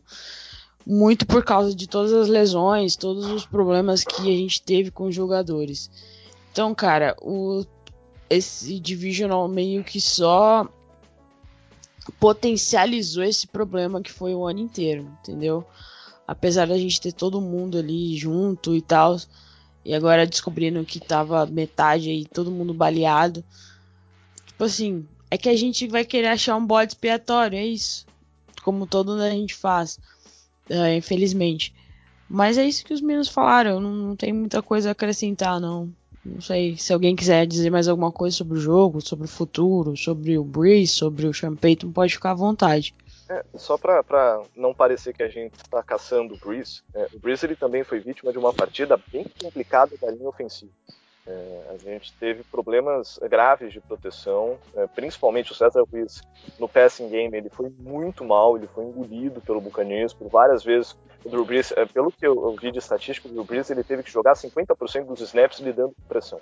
É, então, mérito do Buccaneers conseguiu botar pressão, mas demérito da nossa linha ofensiva também, que fez uma partida mais uma vez abaixo do que a gente esperava. Então, são, são vários os pequenos fatores que levam a um fator grande que é uma derrota.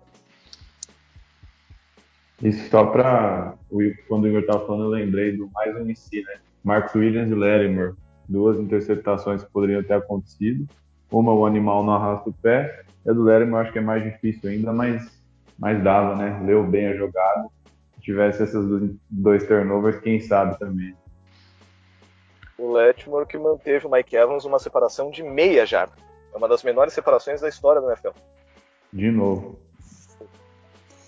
Não, assim, eu, eu, eu, acho que a do, Marco, a do Marcos Williams era mais assim por questão de ter gerado turnover, até porque aquela jogada ela resultou num, num train out. Né? descida, né? Uhum. Uhum. Mas a do Letmore eu concordo.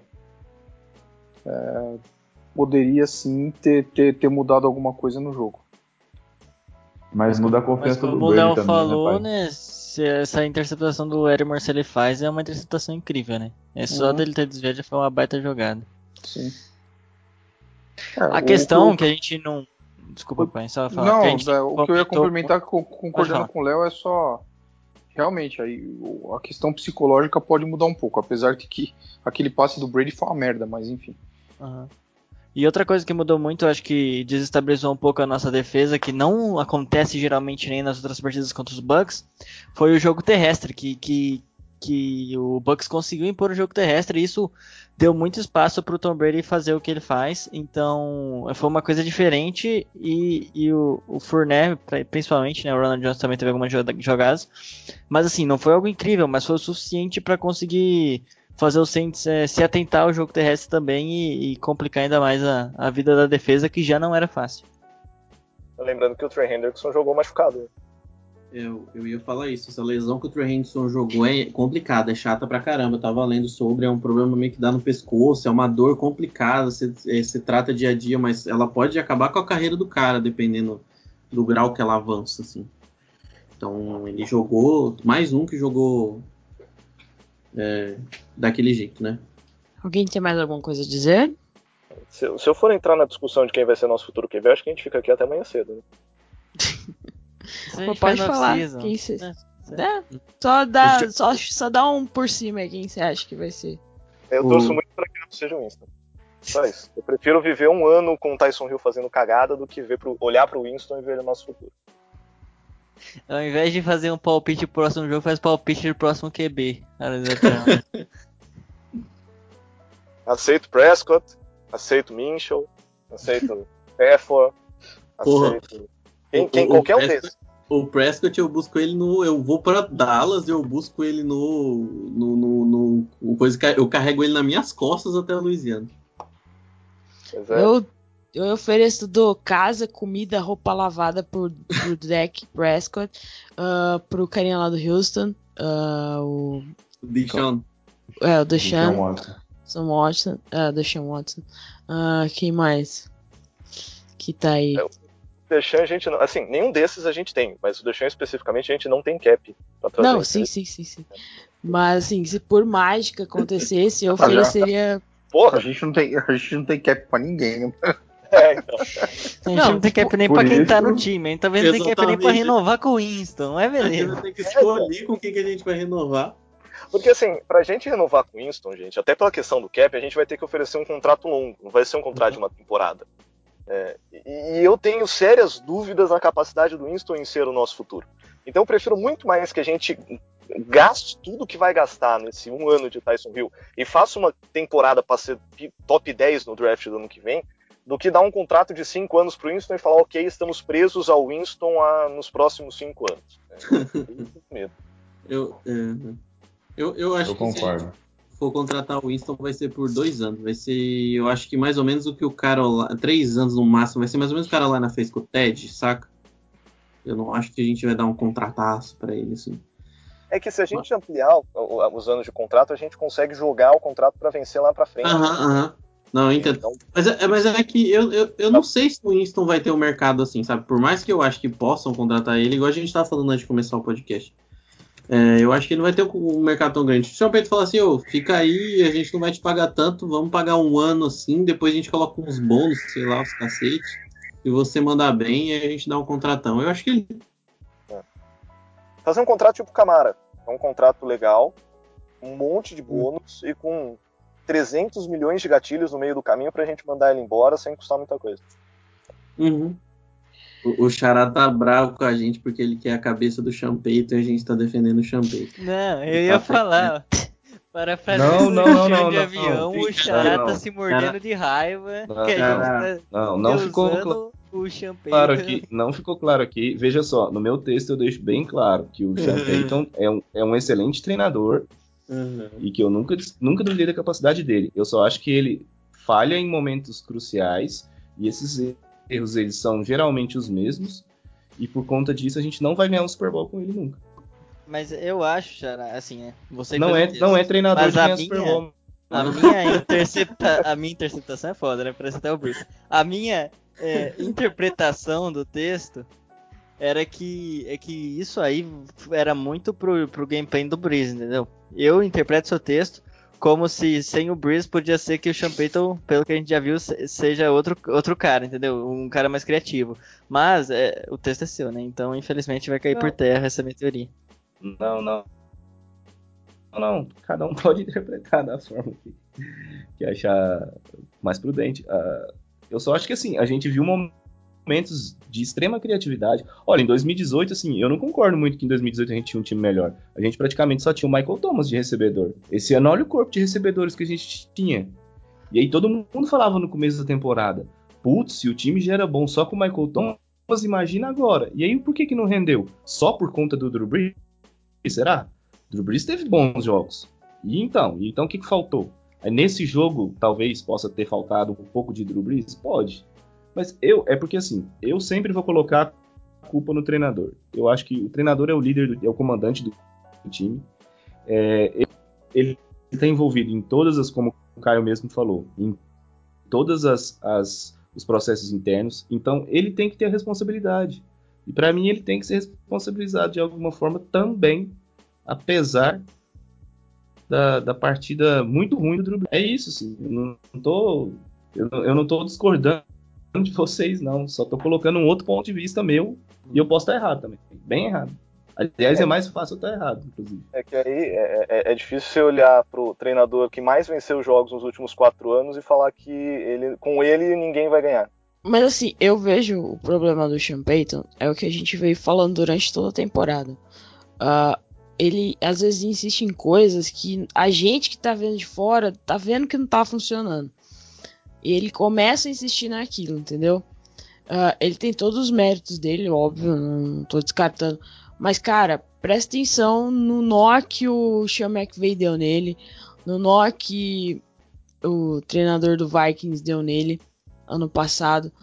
Uh, assim, os treinador, o próprio treinador do, do Las Vegas Raiders, que não é um cara de vanguarda, é um cara já, é um cara da vanguarda aí, que é um cara que todo mundo conhece e não é dessa nova geração. Deu um nó no cara, entendeu? Às vezes ele insiste em umas coisas que não dão certo.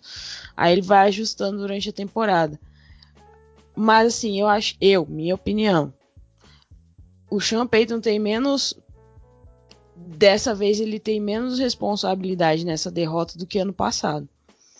Uh, então, assim, é tudo aí que vocês falaram aí, eu concordo, mas meu ponto de vista é que esse ano o Sean Payton teve menos, uh, menos, menos responsabilidade na derrota do Saints do que o ano passado. No passado foi uma chamada atrás de outra, foi um negócio desastroso, entendeu?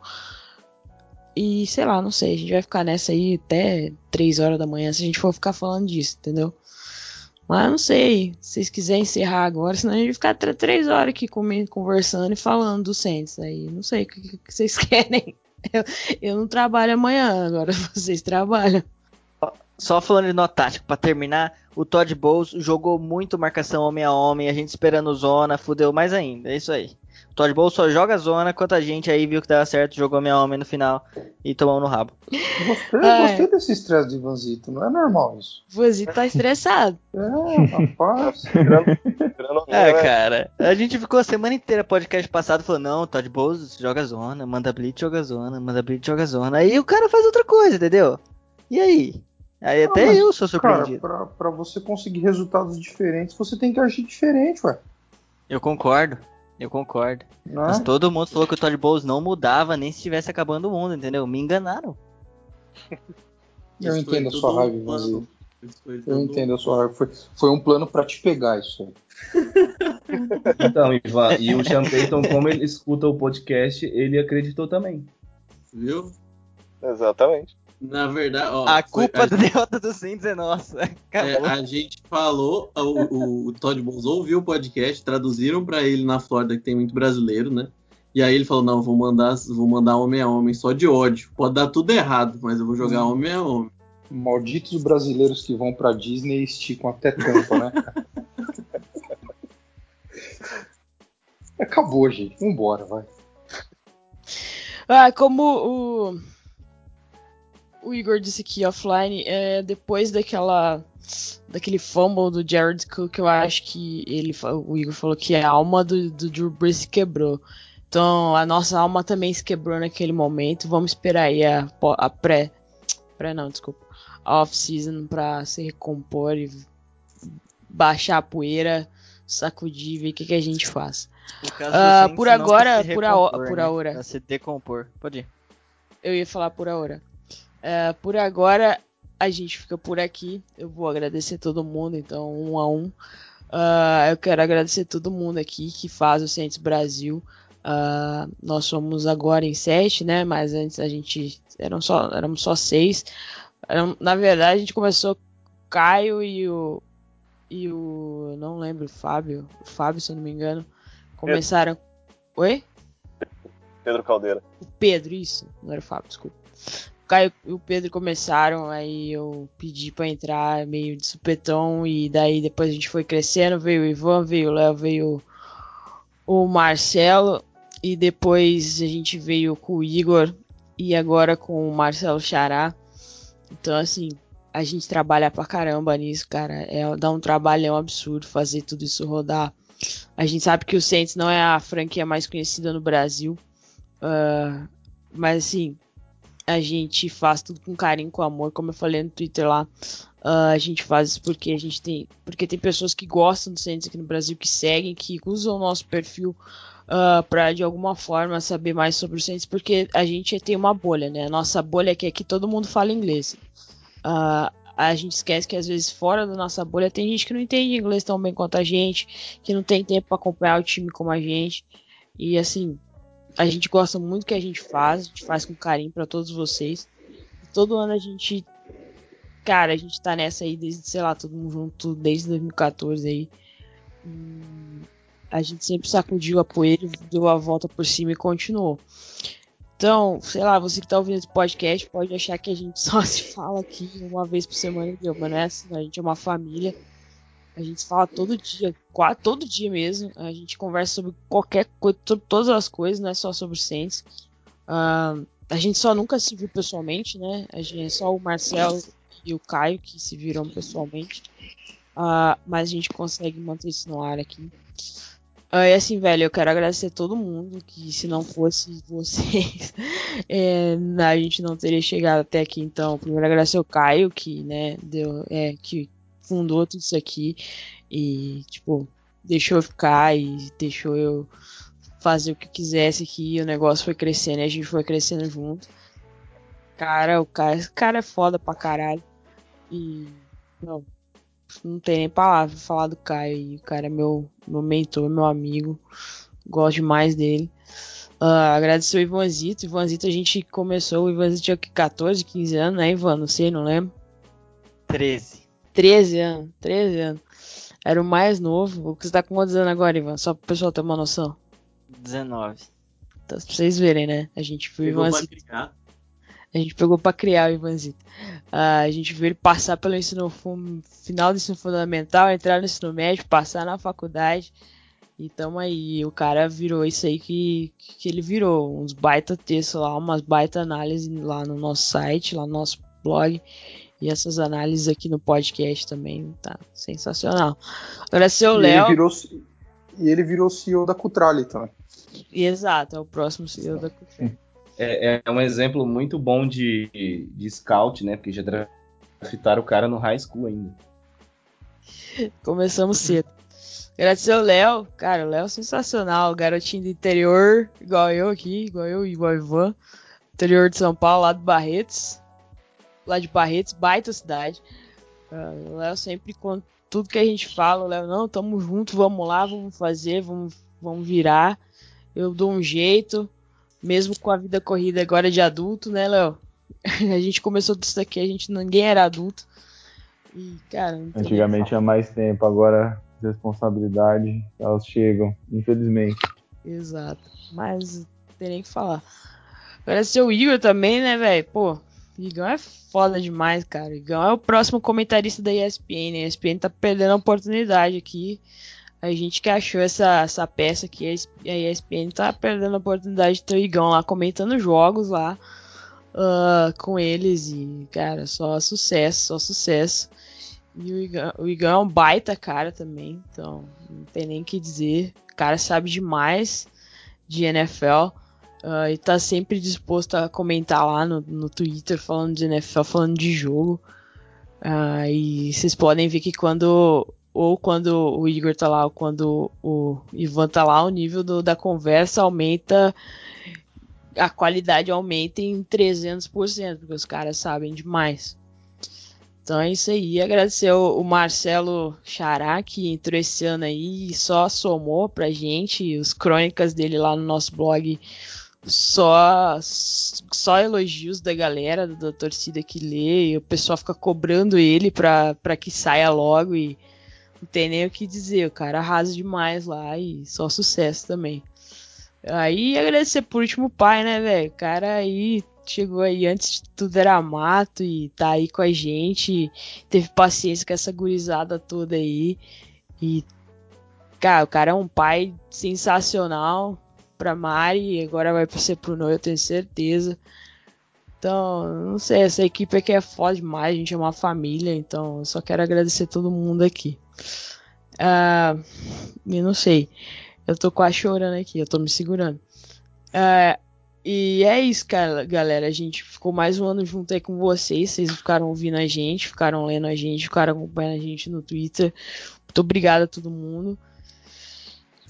E é isso aí que eu tenho para dizer sobre todo mundo aí. É, se alguém quiser falar alguma coisa aí, pode falar. Não, antes de terminar, acho que nada mais justo também a gente agradecer você, já por tudo que você faz pelo Centro Brasil, sempre movimentando nossas redes sociais, postando podcast, postando matéria, corrigindo matéria. Com certeza, é, cada um tem uma função importante aqui no Brasil, mas a sua, com certeza, é uma das principais. Então, muito obrigado por tudo que você faz e vem fazendo também, sempre. A Gé faz a roda girar, né, cara? A Gé cobra a gente. Se não fosse a Gé, ia ser nós aqui, marmanjo.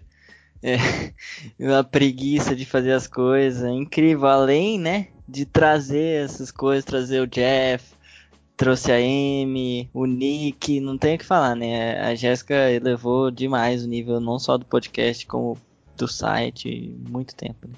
É a, Gela não, não só do Saints Brasil, mas a Gela é uma grande representante da torcida do Saints também, né? Tem outros projetos, tem altos parados, é o que coordena nossas redes sociais normalmente.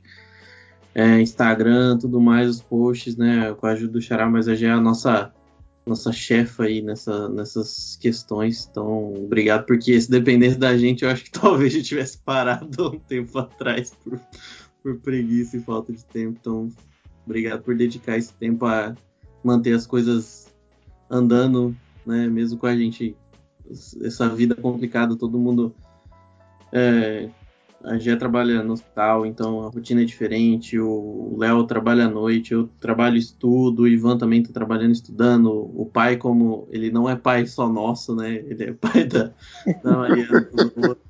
é, então o Caião também tem a menininha dele, tem a Manu trabalho na rádio, que também é outra loucura, que eu converso com ele volta e meia, uns horários nada a ver, todo dia quase, enfim. É, a gente dá trabalho, a gente está sempre meio que ligado nos problemas um do outro, quando um dá uma sumida, a gente já, vai atrás para descobrir o que está acontecendo.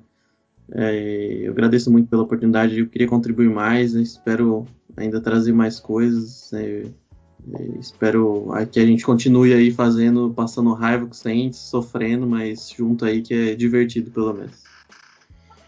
É, lá em, em, 2008, quando eu comecei com o Rudete Brasil, porque o Santos Brasil era do Pedro, e a gente decidiu juntar os dois para começar. A ideia era exatamente essa que a Gé falou. Sabe? Tem muita gente que não fala inglês.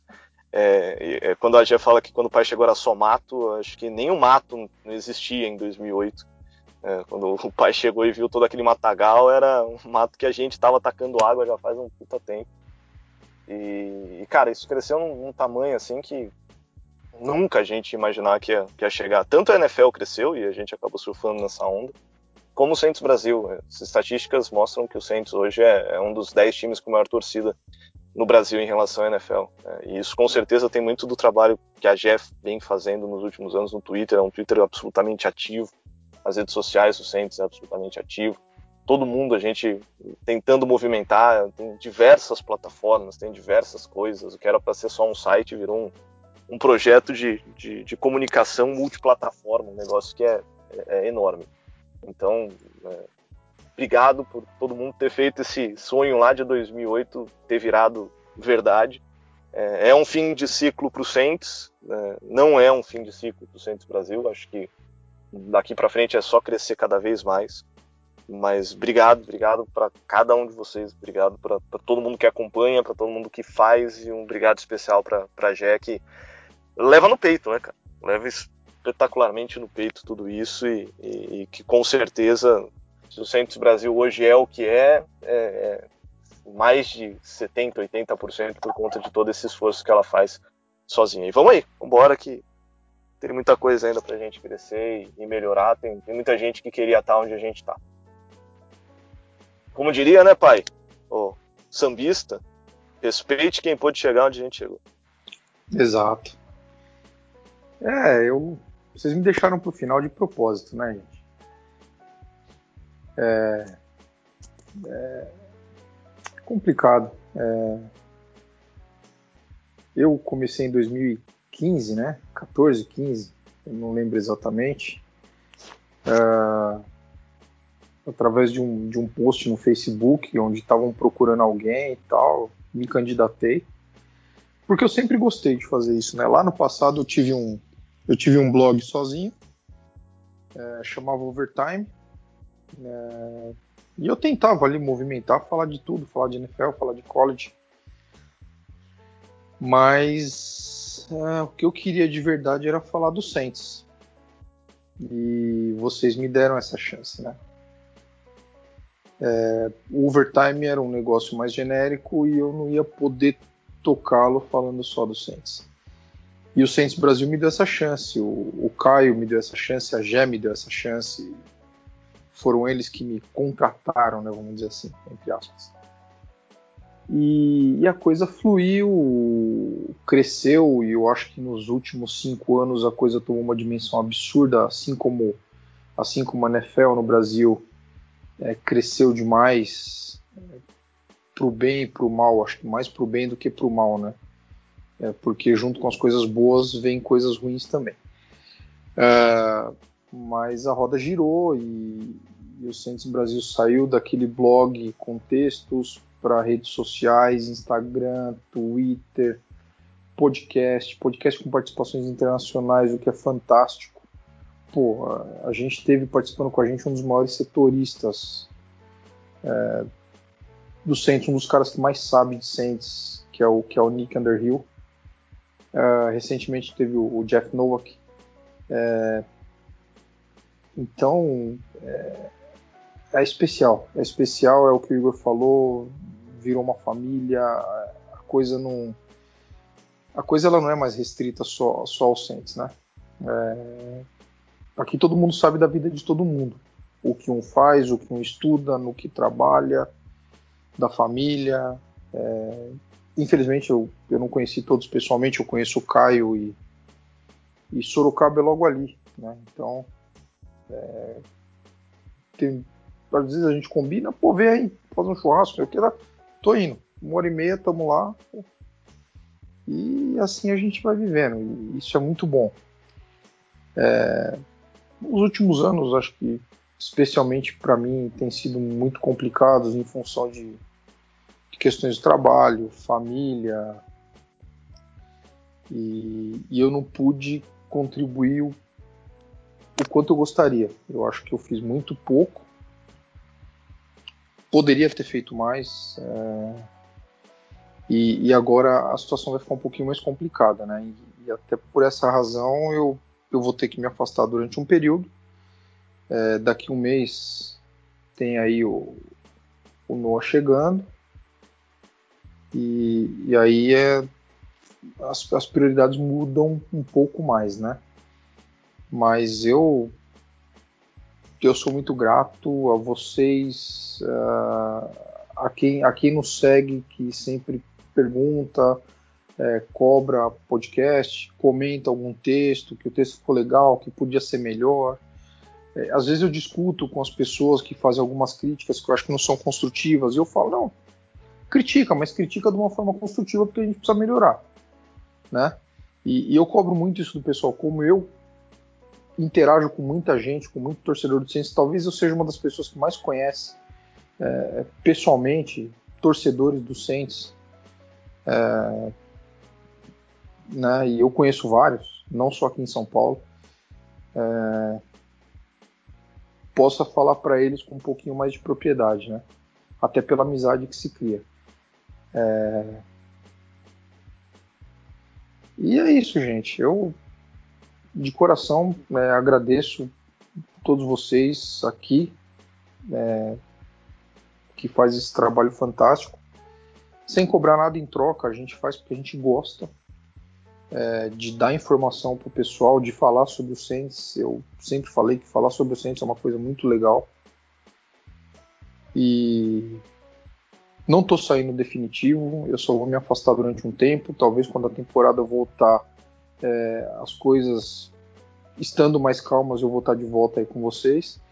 Mas agora, agora é um, é um momento que eu preciso dar um, dar um tempo. É só uma licença paternidade. Pô. Exato.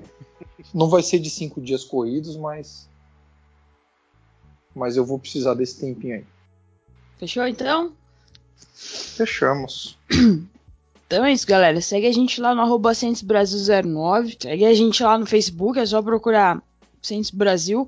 A primeira página que aparecer na sua busca. Uh, segue a gente no Instagram, Mundo Rudete. E se você é ouvinte lá, do, se você ouve nosso podcast, a gente tem o nosso grupo no Telegram. Abraço pra galera lá do Telegram que tava com a gente aí na, na alegria, na tristeza, na saúde e na doença. E um abraço para todo mundo que sempre ouve a gente, sempre fala com a gente, interage lá no, lá no Twitter. Ficamos por aqui, hoje foi um pouco mais longo, mas eu acho que é encerramento de temporada, merece. E voltamos aí a qualquer hora, a qualquer momento na sua timeline, mas estamos sempre lá no Twitter, beleza? Aí, então é isso, galera. Até a próxima.